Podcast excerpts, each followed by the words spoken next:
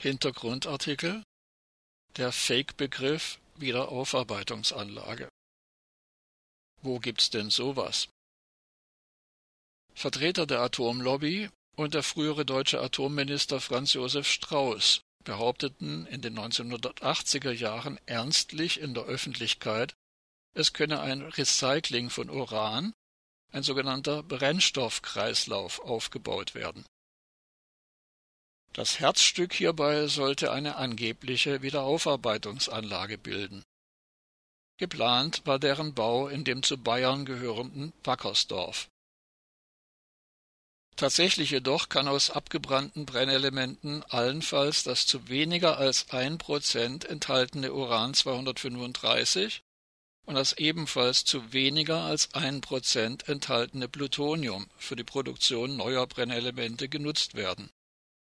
Der Anreicherungsprozess ist wegen der in abgebrannten Brennelementen enthaltenen neu entstandenen radioaktiven Elemente aufwendig und daher ökonomisch nicht konkurrenzfähig. Dennoch werden sogenannte MOX-Brennelemente, die neben Uran-235 auch Plutonium enthalten, in La Hague produziert und als sogenannter Brennstoff in Atomkraftwerken verwendet. Abgebrannte MOX-Brennelemente werden zwar nach La Hague zurücktransportiert, jedoch keineswegs erneut aufgearbeitet. Sie werden als Abfall eingelagert. Es bleibt festzuhalten, aus den abgebrannten Brennelementen, die in die Plutoniumfabriken transportiert werden, kann maximal zwei Prozent wiederverwendet werden und dies auch nur ein einziges Mal. Von Recycling, also einem Kreislauf, kann selbst bei maximaler Überdehnung des Begriffs keine Rede sein. Real existiert daher weltweit keine einzige Wiederaufarbeitungsanlage. Unbestreitbar ist, die sogenannten Wiederaufarbeitungsanlagen können zur Gewinnung von waffenfähigem Plutonium verwendet werden. Und sie werden aus diesem Grund von allen Regierungen mit eigenständigem Atomwaffenprogramm betrieben. Dies war auch der alleinige Grund, warum in dem zu Bayern gehörenden Wackersdorf eine solche Anlage gebaut werden sollte.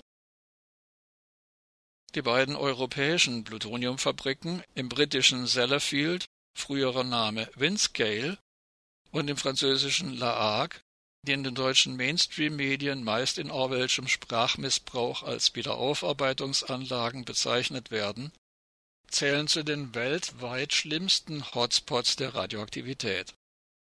Die in der Nähe des AKW Flamanville befindliche Fabrik am Cap de la Hague gibt nach Angaben des World Information Service on Energy WISE 40 Mal mehr Radioaktivität in die Umwelt ab als alle rund 400 weltweit betriebenen Atomreaktoren zusammen.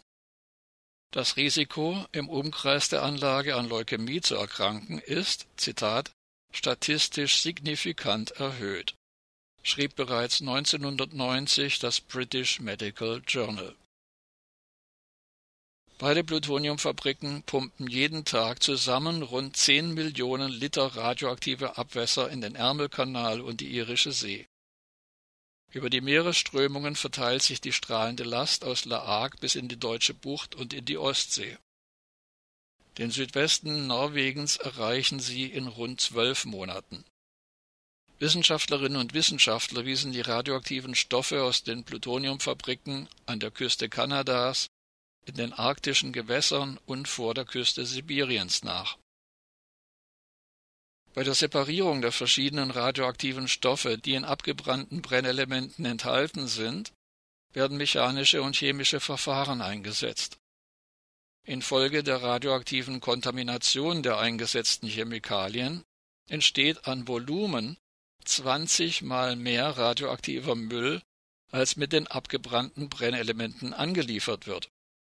Allein durch die Separierung abgebrannter Brennelemente aus deutschen Atomkraftwerken fielen in La Hague bisher rund 50 Tonnen Plutonium an. Bei Plutonium handelt es sich um den gefährlichsten Stoff auf diesem Planeten. Eingeatmet genügt ein Mikrogramm Plutonium, um Lungenkrebs auszulösen. Die Auswirkungen der britischen Plutoniumfabrik Sellafield übertreffen selbst die der Anlagen in La Hague. Wie Laag setzt auch Sellafield auf sogenannte Verdünnungsentsorgung und verseucht bedenkenlos Luft und Wasser.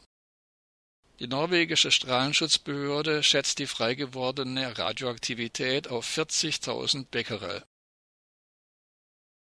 Messungen durch Greenpeace an den Abflussrohren der Plutoniumfabriken La Hague und Sellafield sowie Studien namhafter Wissenschaftlerinnen und Wissenschaftler brachten folgende Ergebnisse zutage. Der Meeresboden rund um die Rohre enthält so viel Plutonium, dass die entnommenen Bodenproben nach deutschem Recht als Kernbrennstoff einzustufen sind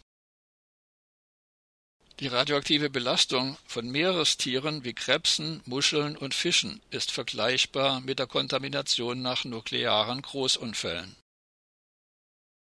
Ein Vergleich von Bodenproben belegt, dass die Umgebung um die Plutoniumfabrik Sellafield vergleichbar stark radioaktiv belastet ist wie die 30 Kilometer Sperrzone um den Katastrophenreaktor von Tschernobyl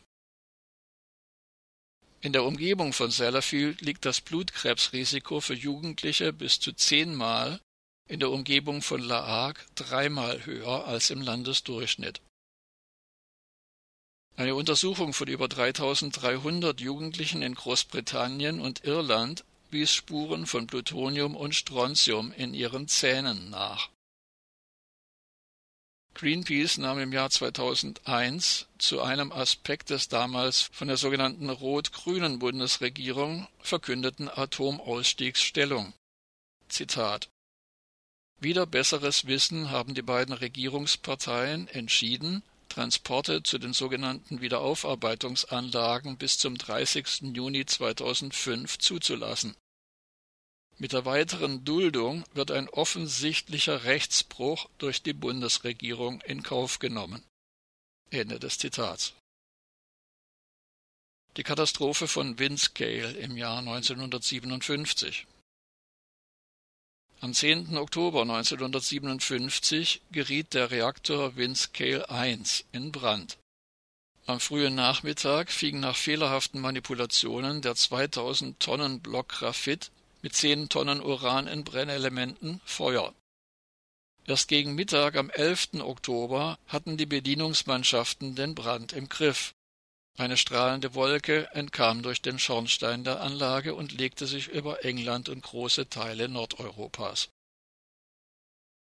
Erst im Jahr 2007, 50 Jahre nach dem Brand in der britischen Plutoniumfabrik Sellafield, offiziell als Wiederaufarbeitungsanlage bezeichnet, und vor der Umbenennung unter dem Namen Windscale berüchtigt, haben Wissenschaftlerinnen und Wissenschaftler aufgedeckt, dass der radioaktive Fallout rund doppelt so groß war wie bis dahin bekannt.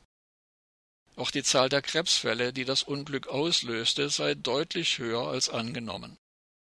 Quelle Atmospheric Environment Band 41 Seite 3904 aus dem Jahr 2007 John Garland, ehemaliger Mitarbeiter der britischen Atomaufsichtsbehörde, und Richard Wakeford von der Universität Manchester überprüften alte Aufzeichnungen, um Aufschluss über das wahre Ausmaß der Reaktorkatastrophe zu erhalten. Der Wind war am 10. Oktober 1957 vor Ort wechselhaft. Daher mussten sie exakt rekonstruieren, wann welche Menge Radioaktivität freigesetzt worden war Nützlich hierbei waren moderne Computermodelle, die sonst der Wetter- und Klimavorhersage dienen. Garland und Wakefield konnten so die Verbreitung der strahlenden Wolke simulieren und daraus auf die Menge der Radioaktivität zurückschließen. Der überwiegende Teil der radioaktiven Wolke bestand laut ihren Ermittlungen aus Jod, Tellur und Xenonisotopen, die nach wenigen Wochen weitestgehend zerfallen waren obwohl die britische Regierung den Unfall zu vertuschen suchte, kam sie nicht umhin, Milch aus der betroffenen Region in der unmittelbaren Folgezeit aus dem Handel zu verbannen und vernichten zu lassen. Doch noch heute belasten Cäsium und Plutonium die Umgebung von Windscale Sellafield. Die freigesetzte Menge an Polonium wurde als Staatsgeheimnis behandelt, da hierüber Rückschlüsse auf die verwendeten Techniken hätten gewonnen werden können Bei der Reaktorkatastrophe von Windscale wurden nach offiziellen Angaben radioaktive Stoffe in der Größenordnung von 20.000 Curie über Europa freigesetzt. Im Vergleich zu der beim Supergau in Tschernobyl freigesetzten Menge an Radioaktivität erscheint das wenig. 90 Prozent des strahlenden Materials sind allerdings damals über England niedergegangen, so die Untersuchung von 2007. Auf der siebenstufigen Skala der Internationalen Atomenergieorganisation IAEO kam Windscale immerhin auf Stufe 5. Eine Evakuierung der Bevölkerung erachtete die britische Regierung damals nicht für nötig